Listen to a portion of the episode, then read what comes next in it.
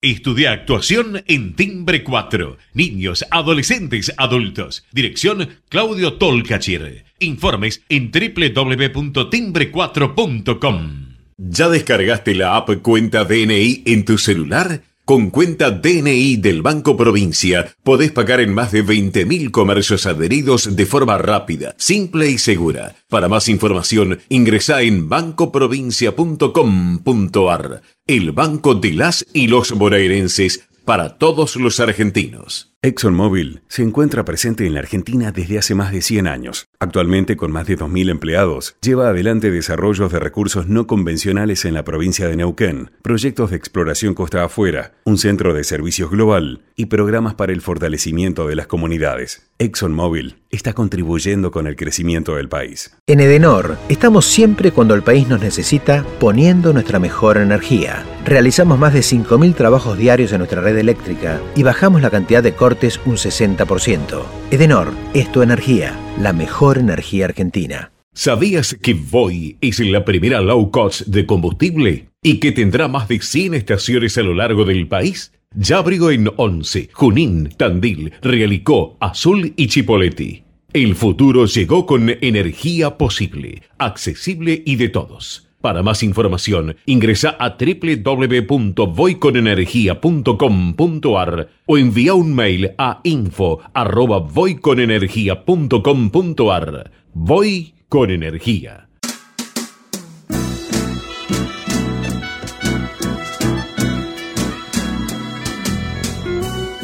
Entrevistas con los protagonistas de la política, la cultura, el espectáculo, la música y el deporte. Un diálogo abierto para pensar desde una óptica diferente. Voces y memoria, los martes de 20 a 21 con la conducción de Hernán Dobri. gritos Buenas noches, bienvenidos a una nueva emisión de Voces y Memorias. Hoy nos acompaña un economista, empresario, escritor, periodista. Nació en Ucrania y estudió en el Seminario de Maestros Hebreos. Se recibió de contador público en la Facultad de Ciencias Económicas de la UBA. Luego cursó Economía y Sociología en la Universidad Hebrea de Jerusalén. Eh, durante su estadía en Israel colaboró con la radio Col Israel, donde fue su primera incursión en el, periodismo, que luego en Argentina lo llevaría a participar de la creación del periódico Innovación, de Primera Plana, de Confirmado y del diario La Opinión, donde llegó a ser eh, su jefe de redacción. En, su director en un breve periodo.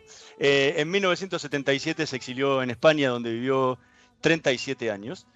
Eh, durante su carrera publicó Últimas cartas de Moscú, La opinión amordazada, Raíces y recuerdos, Chistes judíos que contó mi padre y La amenaza, su más reciente novela.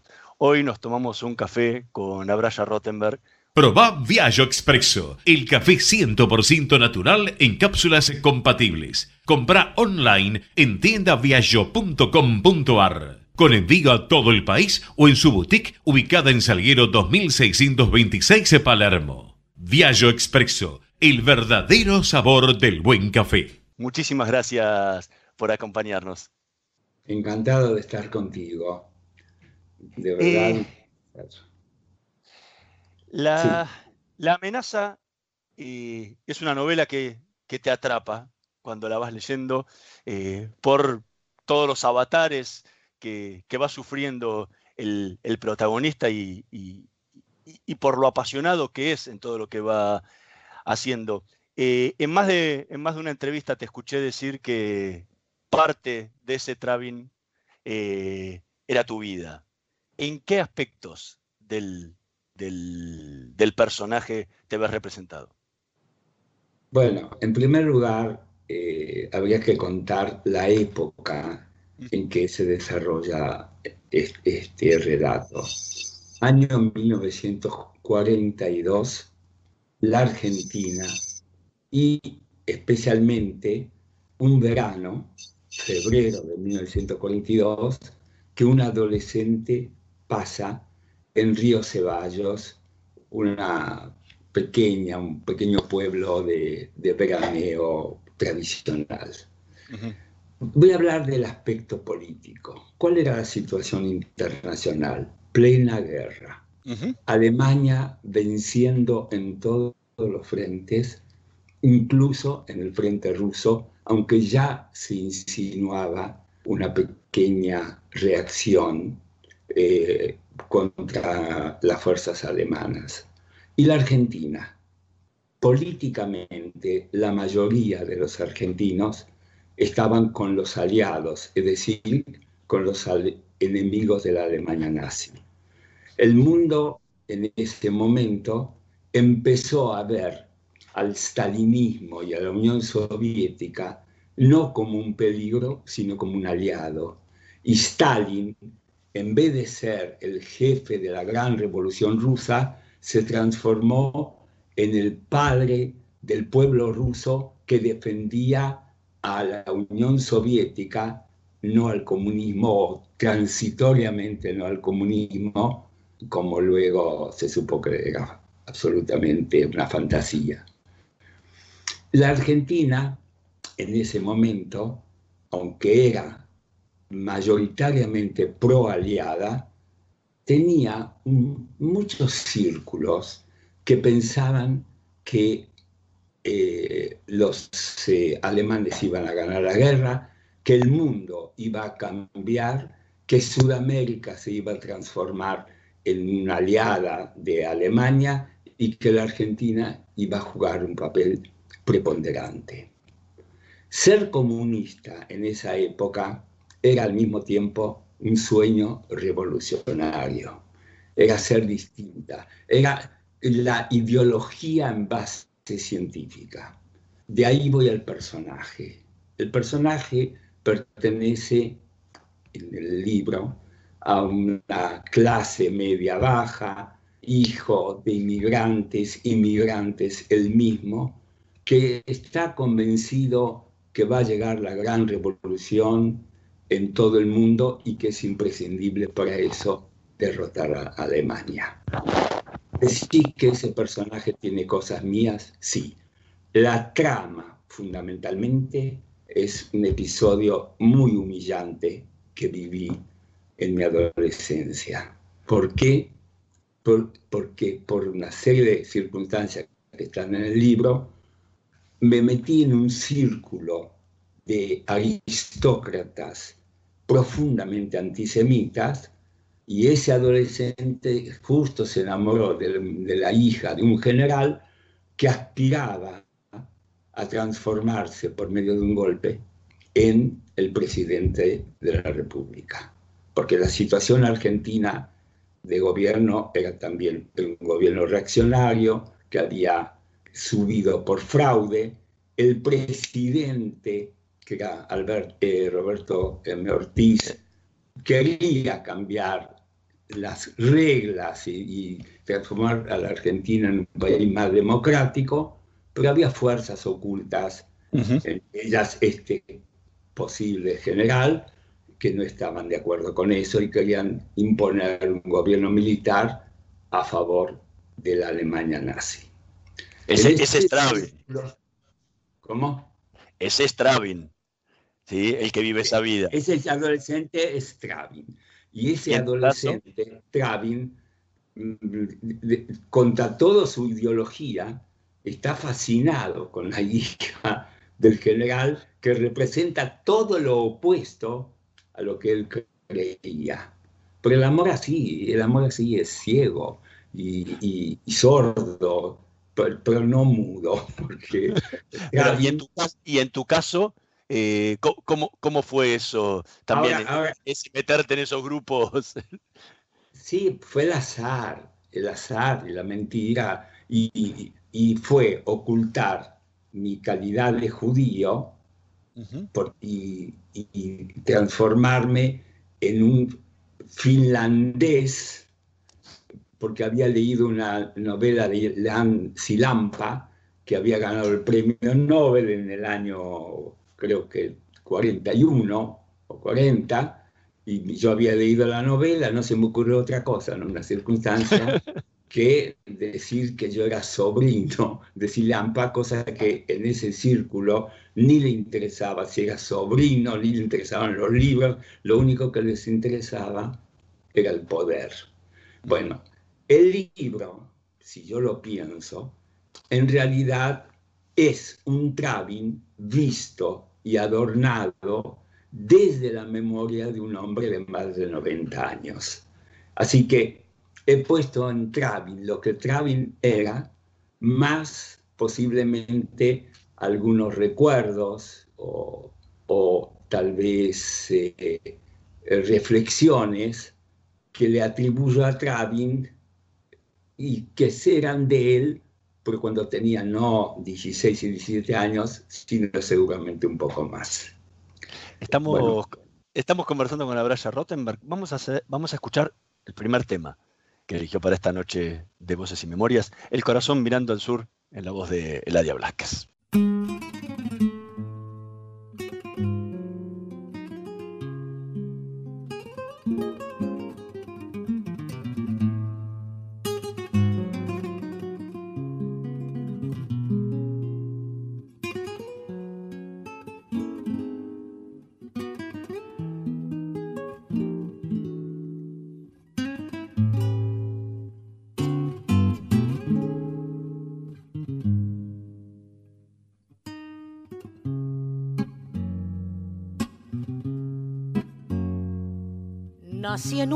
Barrio donde el lujo fue un albur.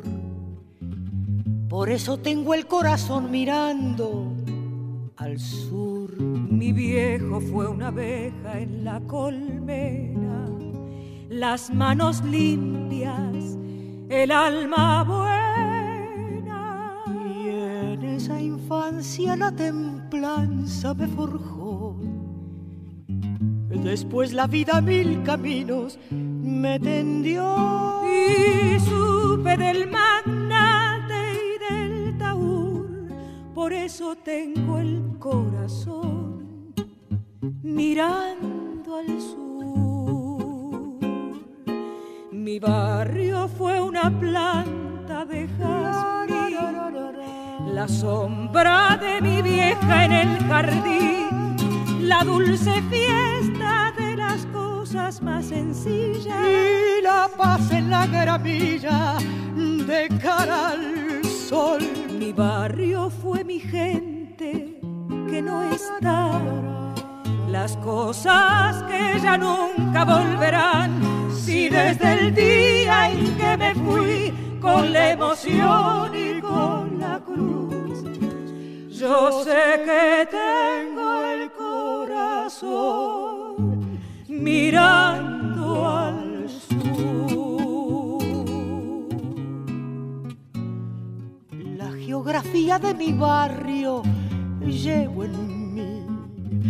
Será por eso que del todo no me fui. La esquina, el almacén, el viverío, los reconozco, son algo mío Ahora sé que la distancia no es real y me descubro en ese punto cardinal. Volviendo a la niñez desde la luz, teniendo siempre el corazón mirando al sur. Mi barrio fue una planta de jazmín la sombra de mi vieja en el jardín, la dulce fiesta de las cosas más sencillas, la paz en la gramilla de cara al sol. Mi barrio fue mi gente que no está, las cosas que ya nunca volverán. Si desde el día en que me fui con la emoción y con yo sé que tengo el corazón mirando al sur.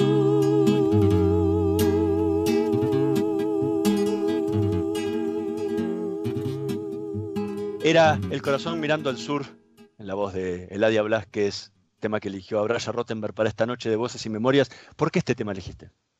Primero, porque fuimos amigos de Eladia Blasquez. Y segundo, porque desde España yo miraba con el corazón hacia el sur, hacia esta Buenos Aires, que hoy no está pasando por sus mejores momentos y que desde que llegué, que hace unos 6, 7 años que volvimos, eh, he visto que el país que dejé cuando fue la dictadura y el que volví sigue sin resolver los mismos problemas de no solamente ideológicos, que creo que ni existe eso, sino los problemas de identidad y los problemas básicos que tiene un país para ser tal en una forma íntegra. Ahora, y, me preocupa. Vos viniste de chiquitito de, Ucrania, después viviste en Israel un tiempo, eh, llegaste a la Argentina, eh, te fuiste a España. ¿Te costó adaptarte a España después de tantos cambios y haberte adaptado durante tanto, tantas veces en tu vida a otros lugares? El asunto fue el siguiente. Yo soy, te podría decir, un exiliado desde que nací. ¿Por qué? Nací en un pequeño pueblito que se llama Zaporozhye, en Ucrania. Pero ah, cuando tenía entre 4 y 5 años, por una historia larga que cuento en la última eh, carta de Moscú, nos fuimos a vivir, mi madre y yo, a los Montes Urales, en, en, una ciudad modelo del stalinismo que se, llamaba, que se llama Magnitogorsk. ¿Qué era ese modelo? Socialismo era acero más electricidad. Y ahí se forjó el acero como el título del famoso libro. Eh, ese fue mi primer exilio de Ucrania a, ¿qué te puedo decir? Una mezcla de eh, identidades muy diversa. Había gente de la Rusia asiática, de la Unión Soviética asiática, había gente de muchos lugares del mundo, porque ir y vivir y trabajar un año en Magnitogorsk significaba darte la posibilidad de que te habiliten para vivir en Moscú. Mi padre, eh, cuando yo nací, a los pocos meses, se tuvo que huir de la Unión Soviética. ¿Por qué? Porque no tenía oficio, ni era obrero, ni era campesino, pertenecía a ese grupo de, judíos que en, en yiddish se los llama Luftmenschen, gente que vive del aire, que no tenían ninguno, si vendían algo, cobraban algo, eran el, mundo del eh, moti, de, de Sholem Aleichem, era el mundo del violinista sobre el tejado. No había ni profesión, y mi futuro. Y mi padre se vino a la Argentina, yo no lo conocí, tenía ocho, nueve meses o seis, eh, para hacerse un futuro. Y lo hizo. Trabajó siete años hasta que pudo conseguir que nos permitieran salir de la Unión Soviética. Que Entonces, para volver a otro exilio, el maravilloso exilio de Moscú, porque en Moscú mi madre consiguió un trabajo muy digno, porque tenía cierta formación, y vivíamos en una casa colectiva frente al Kremlin, con lo cual tengo en mi memoria las largas filas de, de visitantes de toda la Unión Soviética que venían a dar homenaje a Lenin, cuya tumba estaba pegada a la Plaza Roja. Bueno, pues de ahí volví nuevamente a mi, pueblo natal. Después pasé a otro pueblito que era, el, mi pueblo natal era el de mi padre, al pueblito de mi madre. Después de vuelta, de allí cuando tenía casi siete años y medio, a Buenos Aires. Entonces, luego, bueno, varios exilios y aprendí algo que creo que vale la pena pensar. Primero, cuando llegas a un lugar, aunque creas que vas a estar tres días allí, pensá que vas a estar toda la vida. Porque si pensás que estás transitoriamente, nunca vas a vivir. Vas a estar siempre con un pie levantado para cruzarte al otro lado. Y en segundo lugar, que el exilio no es tan dramático.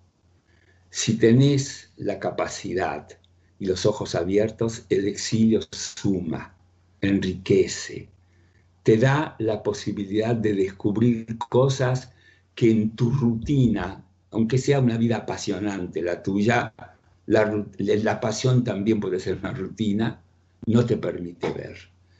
Así que a mí los exilios me dieron mucho y los agradezco. Desde, desde el pequeño exilio en un pueblito hasta Moscú, Buenos Aires, Jerusalén, Madrid, fueron lugares que me llenaron de vida y, me enseñaron cosas que tal vez no sirvan para nada porque a mí me sirvieron. ¿Y por qué volviste? ¿A dónde? A la Argentina. Bueno, acá hay una hija, nietos, hermano había, que ya no está, amigos, los amigos tampoco están. Son los inconvenientes y la contraparte de tener una vida prolongada. Vas perdiendo muchas cosas, vas adquiriendo otras, porque tus pérdidas son irreemplazables y las cosas que van adquiriendo son infinitas.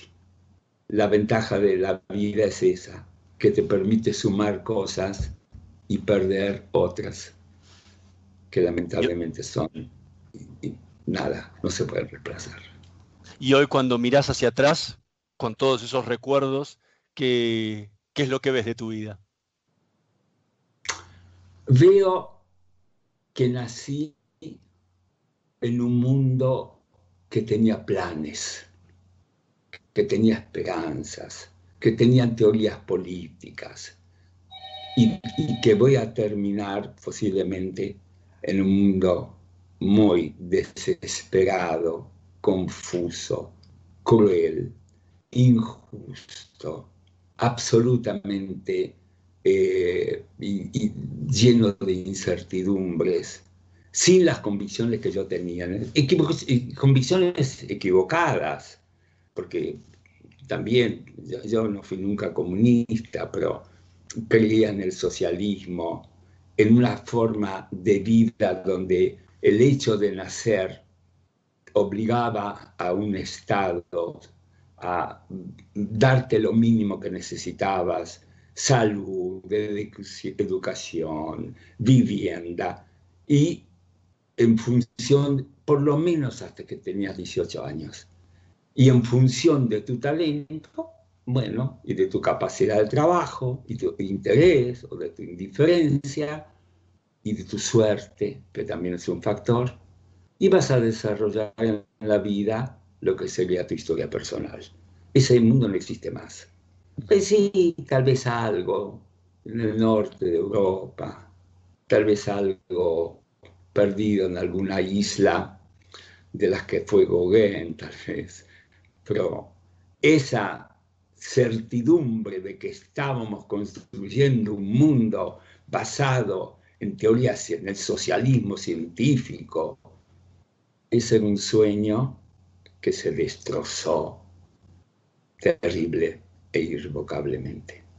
Por en, el, en, el, libro Lo haces decir a Travin, me creía superior a la media de mi edad, pero en mi vida sobraban las angustias y las inseguridades. Un típico adolescente bien intencionado, dueño de un arsenal de dogmas inamovibles e inmune a las dudas, es decir, un ineludible candidato al fracaso y a las frustraciones. ¿Qué es eso? ¿Qué hay de vos en eso? No, no, yo, yo soy hamletiano total. Ya dudo de todo, empezando por mí mismo. Dudo de mí y de que lo que hay de vos? ¿Qué hay, de, hay de Travin? En, no, no, sí. En tu adolescencia, en, esa misma, en esa misma edad. en la adolescencia tenía todas las respuestas. Ahora no me alcanzan las preguntas que tengo. No tengo más respuestas. En esas respuestas tenía un mundo de la seguridad, ese, ese título maravilloso de Stefan Zweig, el mundo de la seguridad, que se perdió con el imperio austrohúngaro y que nunca más volvió a resurgir. Ahí terminó una historia de la humanidad donde todo estaba organizado desde que nacías hasta que te morías. Lo, cuenta muy bien en el mundo de ayer Stefan Zweig. Eh, ese mundo no existe más. Al, contrario, entramos en el mundo de la inseguridad. no nos damos cuenta de que estamos ante un hecho histórico terrible, que es el fin de la era industrial y el inicio de la era informática, que va a cambiar todo el sistema, así como desapareció el sistema feudal, así va a desaparecer el sistema industrial. Y, lo peor es que lo estamos padeciendo sin darnos cuenta que formamos parte, somos, digamos, somos transitorios, no solamente humanamente, sino históricamente. Tengo esa sensación. Y Travin era el típico chico convencido, eh, y absoluta. Yo, no era así, ¿eh? no, no, yo siempre fui mm, más lleno de, de, dudas con respecto a algunas cosas, pero en la guerra no había otra alternativa para un judío joven con ideas de izquierda que la de estar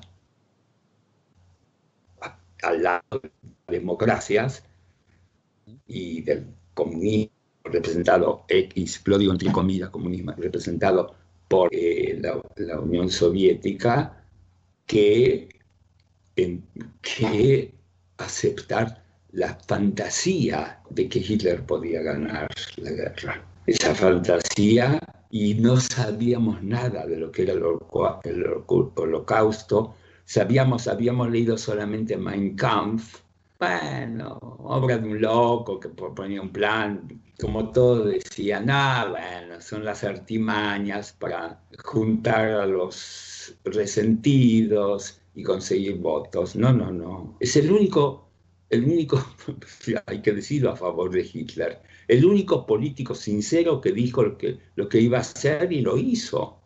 sea que nadie le creía. No le creía a nadie. Estamos conversando con Abraya Rottenberg. Vamos a hacer una pequeña pausa. En un minutito más volvemos con más voces y memorias. Vamos la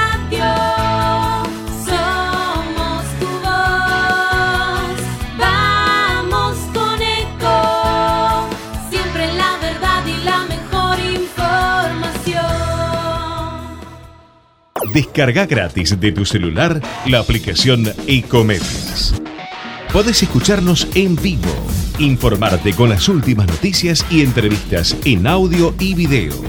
Búscala y bajate la aplicación Ecomedios. Podés vernos en vivo en ecomedios.com. Ecomedios.com. Contenidos audiovisuales. Conectate con nosotros. Línea directa 4 325 1220. Voces y memoria.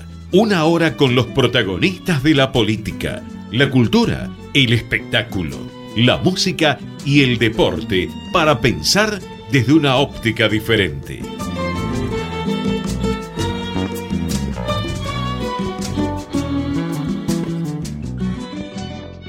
Seguimos en Voces y Memorias conversando con Abraya Rottenberg. Eh, hace, un, hace un rato contabas un poco la historia de, tu infancia, de, tu papá cuando, cuando vino a la Argentina y, después lo, cuando lo conociste ya cuando tenías casi ocho años. Eh, en, Hace unos años escribiste la última carta de Moscú, donde decías que había sido una redención de cuentas del pasado, de los exilios, de una relación con tu padre desconocido, que, que fue muy duro. Pero por otro lado, en una entrevista te escuché decir que todavía tenés abierto el conflicto con tu papá. No lo pudiste cicatrizar porque, porque sigue abierto pese, pese a haberlo puesto en ese libro. Sigue abierto porque hay horas de conversación que quedaron frustradas. Hay horas de haberme dado cuenta, después de conocerlo, lo rico que puede ser en sabiduría y en coraje un hombre sin la menor formación. Yo, yo lo descubrí a mi padre y, y cuando me enteré de episodios de su vida, de una heroicidad, de un coraje, porque empecé a hablar, porque la gente entienda. Yo comencé a hablar con mi padre cuando se enfermó, tenía 61 años y estaba prácticamente muriéndose. Hasta entonces yo nunca había tenido una relación con él, nunca había hablado, le tenía miedo, eh, había no, no, Yo me había criado con una madre, ¿no? Y este, apareció en la Argentina cuando llegamos un personaje que mandaba, que me decía cosas. Yo estaba como, eh, me viene a la memoria Sholem Aleichem, que tiene un libro que se llama Moti, el hijo del Hazán, donde decía Moti, a mí me da maravillosamente bien ¿Por qué? Porque me permiten hacer todos. Dicen, pobrecito, es un huérfano, déjalo, no, no, lo reprendas. Bueno, yo era una especie de moti del hijo de Hassan, criados por tíos que me querían, que, rodeado de, a lo mejor era insoportable, no lo sé, pero, eh, pero bueno, estaba rodeado de cariño y de pronto el mundo cambió. Un señor, que decían que era mi papá, empezó a darme órdenes, no le gustaban cosas que yo hacía, estaba en un país que, que no hablaba el idioma, las costumbres eran distintas, y de pronto con ese hombre que estaba además, trabajaba como un animal, fue primero un cuente, eh, es decir, un vendedor a plazo, un vendedor ambulante, un vendedor ambulante, durísimos años. Tenía su activo y su pasivo sobre los hombros. Todo vendía medias, camisetas, todo lo que tenía lo debía. Era una vida muy dura. Y, y cuando me fui enterando de detalles de esa vida, me sentí muy conmovida, muy conmovido por él.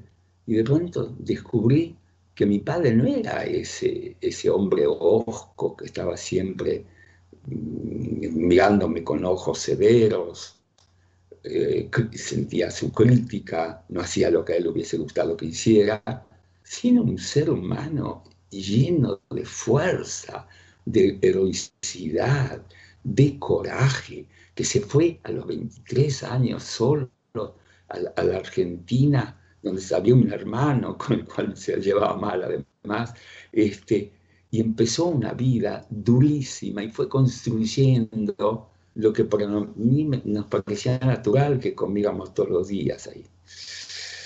Entonces, ese hombre, ese hombre, de pronto, se, y además sabio, me decía cosas muy inteligentes que no había leído, como yo, que repetía frases de, de, Proust o de Simón de Beauvoir o de Sartre o de no sé quién o de, eh, de Dostoyevsky. Eh, eh, no, no, esto era vida. Y empecé a darme cuenta y a valorizarlo eso, y mucho, y mucho. Así que me, me quedé con ganas de seguir hablando con él. Y lamentablemente no pudo ser porque falleció a los 62 años, muy joven, y un proceso muy doloroso. En fin, eh, En cuanto, quiero decir algunas cosas sobre la amenaza. ¿Por qué escribí la amenaza? Eso, eso, te iba a preguntar ahora, porque en varias entrevistas dijiste que, la amenaza también eh, era otra herida que tenías dentro y que necesitabas sacarlo. Y te iba a preguntar cuál era esa otra herida que, tuviste y por qué tantos años tuviste esa herida guardada y no la escribiste como, como el, otro libro. No, es que la tenía guardada. Yo tardé muchos años en escribir libros. nada, hice un poco de periodismo, pero nunca escribí libros. Eh, solamente, mira, en el año 52 se hizo en Nueva York un concurso de escritores jóvenes. Eh, y, yo en ese lo, organizó un diario judío que no existe más, Die Zeitung, el diario israelita, y, lo, y el diario judío de Nueva York, que tiene más de 100 años, que se llama Forwards, este, y que ahora, las ironías, vive de dos ediciones y una tercera que la tiene como símbolo.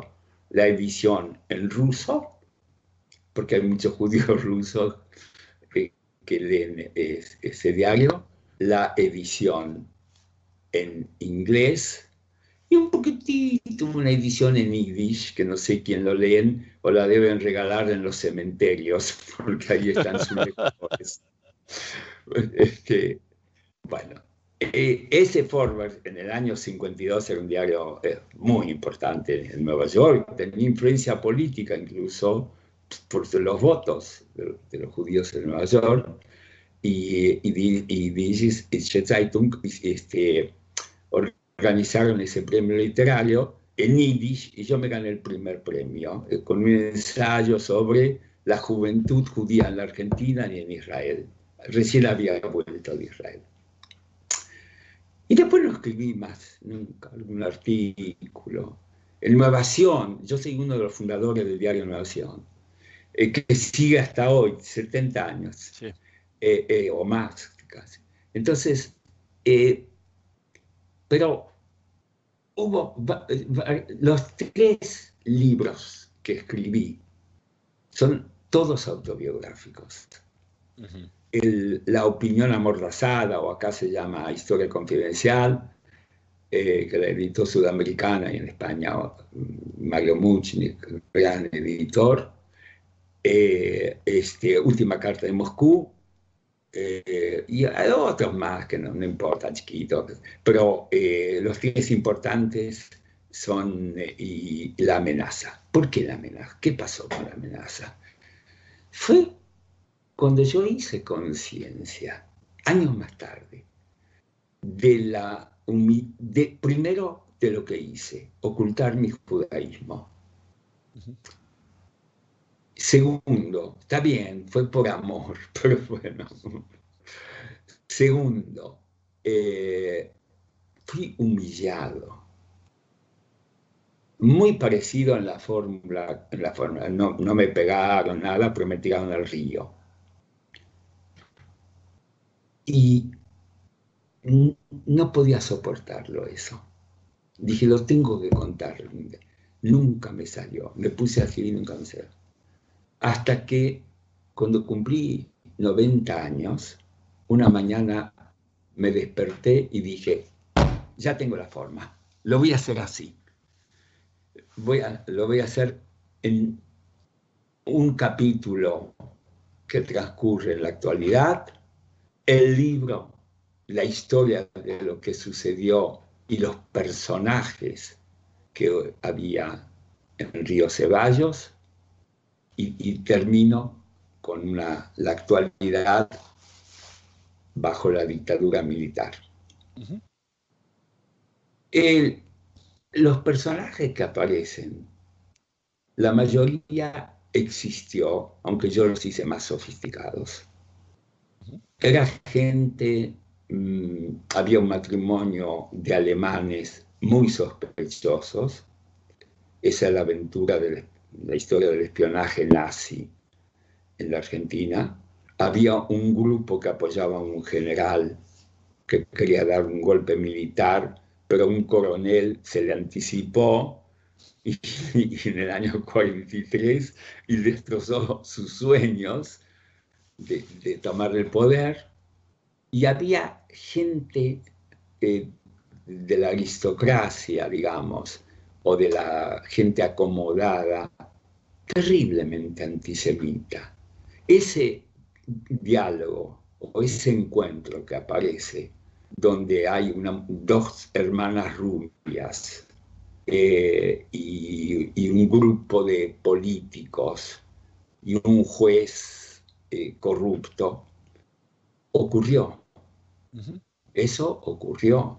Todas las frases contra los judíos, lo del fetus judaicos, lo que los judíos tienen un olor, eh, este, fueron dichos allí y me quedaron tan adentro, me sentí tan humillado de no haberme levantado en ese momento y dejar de ser el hombre disfrazado de, del hijo de un militar finlandés que luchó contra los comunistas y decir, yo soy judío, a ver, tengo ese olor que ustedes dicen, no lo hice. Al contrario, me sentí humillado, me fui humillado, a nadie le importó y, menos se imaginaron de que yo era judío. Entonces, e, esa, e, ese vínculo con lo judío yo lo adquirí o lo descubrí en la Argentina. En Rusia tiene nada que ver con el judaísmo. Cuando llegué a la Argentina descubrí que era judío en una forma desagradable, lo descubrí. Pero luego el judaísmo me empezó a interesar, me empezó a apasionar. Yo soy un ateo, no tengo vergüenza de decirlo, no, no creo en la existencia de un Dios que es una especie de contador público que suma y resta, si te portaste bien vas a ir al paraíso, si por no, no sé quién creó esto. Algún día tal vez se sepa científicamente, eh, pero, pero tengo una enorme, enorme eh, eh, y apasionada relación, sobre todo con el periodo bíblico, es decir, con la Biblia, mejor dicho, que disfruto de ella muchísimo. Me parece entre Shakespeare y la Biblia, los personajes de la Biblia, corruptos, correctos, maravillosos, mentirosos, son apasionantes. Pensar que, que los personajes más queridos y admirados de los judíos son todos pecadores. Todos. Empezando, pecadores, son cobardes o son humanos. Son muy humanos, soy muy humano. Imagínate, Abraham que, anda por Egipto y dice que Sara es su hermana, porque el faraón, ella tiene 80 años, el faraón se enloquece con ella. Bueno, o el rey David, el rey más querido, ve a una mujer bañándose en, una azotea y, ¿qué hace? Manda a su marido al, frente para que lo maten y quedarse con él. En fin, toda la historia, pero esa es la parte humana. Y ni hablar de lo que es leer el cantar de los cantares, o Coelet, el Eclesiastés y los salmos yo amo todo eso, forma parte de mi cultura. Sin, cuando yo digo que soy un judío ateo, no lo entienden. Pero, yo me siento eso, un judío ateo. Y disfruto de mi judaísmo y sufro de mi ateísmo. Porque no sé por qué. Estamos conversando con Amaya Rottenberg. Vamos a escuchar el segundo tema que eligió para esta noche de Voces y Memorias. Yo, te, yo sé todos los cuentos en la voz de Dina Roth.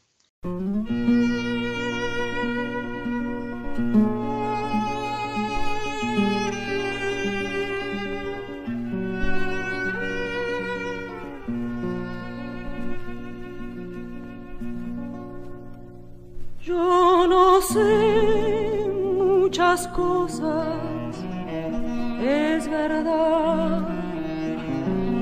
Yo no sé muchas cosas, es verdad.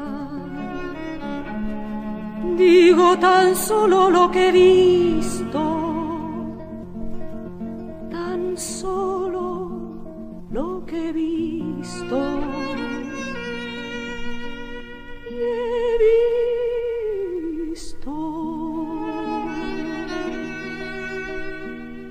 Que la cuna del hombre la mecen con cuentos que los gritos de angustia del hombre los ahogan con cuentos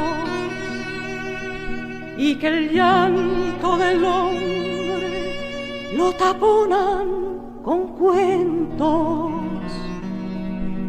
que los huesos del hombre los entierran con cuentos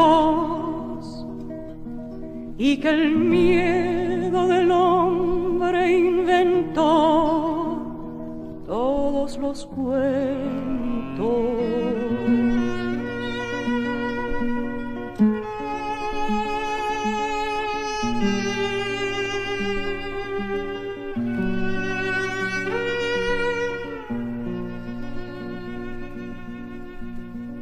Yo no sé muchas cosas, es verdad.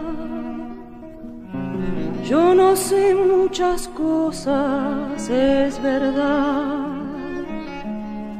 Digo tan solo lo que he visto, tan solo lo que he visto. Y he visto que la cuna del hombre la mecen con cuento, que no quiero que me arrullen con cuentos, que no quiero que me sellen la boca con cuentos, que no quiero que me entierren con cuentos y que vengo de muy lejos y sé todos los cuentos. Escuchábamos Yo sé todos los cuentos en la voz de Dina Roth, alguien que conoce un poco eh, a Braya Rottenberg. Eh, y, y- no, no cuesta demasiado preguntarte por qué elegiste este tema. Sí. ¿Por qué elegí este tema? Porque es tan actual, tan actual. La gente lamentablemente no conoce todos los cuentos y se los traga todos como si fuesen nuevos. Y son cuentos muy viejos. Y sin embargo tienen vigencia, como todas las mentiras. El- recién contabas del libro, de cómo te propusiste escribirlo, cómo te despertaste un día y des- descubriste eso. Eh, Sí, ¿qué, sentiste tuvo- el momento, ¿Qué sentiste en el momento en que pusiste el punto final y lo terminaste? eh, sentí que había cumplido conmigo, que me había liberado de algo que me dolía y que necesitaba compartir. No, sé si hay muchos Travin, yo creo que no. Estas generaciones ya la gente no tiene en el sentido en que lo vivíamos nosotros la pasión política. Tienen otras pasiones, otra forma de vivirlos. Pero además el libro tuvo mucha mala suerte. De, de verdad, fue editado primero en España. Eh, por un, lo iba a editar eh, mi amigo Mario Muchnik, pero bueno, ah, tuvo una serie de problemas personales y no pudo, en general, evitar, no edita más, cerró su editorial. Y eh, yo, desde lejos, me vinculé a un grupo que me parecía que estaba muy bien, Este, y, era gente eh, muy, encantadora, muy voluntariosa, con muy buenas intenciones. Pero, como decía Andrés Gide, con buenas intenciones se hace mala literatura. Porque los chicos quieren escribir las novelitas de amor sus poemas y tienen las mejores intenciones. Pero bueno, ¿y qué ocurrió? Ocurrió que el libro se presentó en dos sitios, en varios, pero dos muy importantes, uno en la Casa de América con lleno y, la, y luego en la Casa Sefra de Israel, en fin, de público un enorme éxito. Pero falló la distribución y el libro, que lo buscaban en todos lados, estaba. Recién, según me dicen, a los dos o tres semanas aparecieron algunos ejemplares. En España se dictan 80.000 ejemplares, títulos, no ejemplares, títulos por año. Así que hace un cálculo eh, dividido 80.000 por 364, 65 días. Por día, no sé cuántos títulos se, editan, pero, qué sé yo, 500. Mm, desaparece. Si no, si no apareces cuando a la prensa, porque sacaron, sacaron notas en el país, que es un privilegio, en el mundo, en todos lados, pero no estaba el libro. Y ya está. ¿Qué pasó en la Argentina? Tuvimos una hermosísima, para mí inolvidable presentación en la Biblioteca Nacional. El día 3 de marzo. El 20 de marzo cerraron todas las librerías. Así que, no sé, no sé cuál va a ser el destino. Espero que de boca en boca, a los que le gustan, tampoco estoy seguro que le gusta a todo el mundo, pero a los que le interesa el libro, sobre todo por la época, por la similitud de algunas situaciones. Protagonistas distintos, situaciones de riesgo parecidas. Y, y ocultos, con otros nombres, con otros disfraces, las mismas fuerzas que siempre quieren tomar el poder directamente o por otras vías. Lamentablemente lo veo así y, y lamentablemente digo, me gustaría estar contento y todo lo que veo me pone muy triste. Muy triste. Rottenberg, Muchísimas gracias por habernos acompañado en esta noche de Voces y Memoria. Fue realmente un placer conversar contigo. Igual para mí ver gente como, como vos, inteligente, sensible, da mucha esperanza de que esto va a continuar, aunque los de nuestra generación, o la gente, no de nuestra, la gente de nuestra generación que se interesaba por la cultura, tiene sus seguidores y va a haber continuidad en otros términos, pero da tranquilidad. Muchísimas gracias. Bueno, muchas gracias. Nosotros nos vamos a reencontrar la próxima semana en la operación técnica Carlos Heinze y Gerardo Subirana. En la edición Javier Martínez, nos vemos la próxima semana.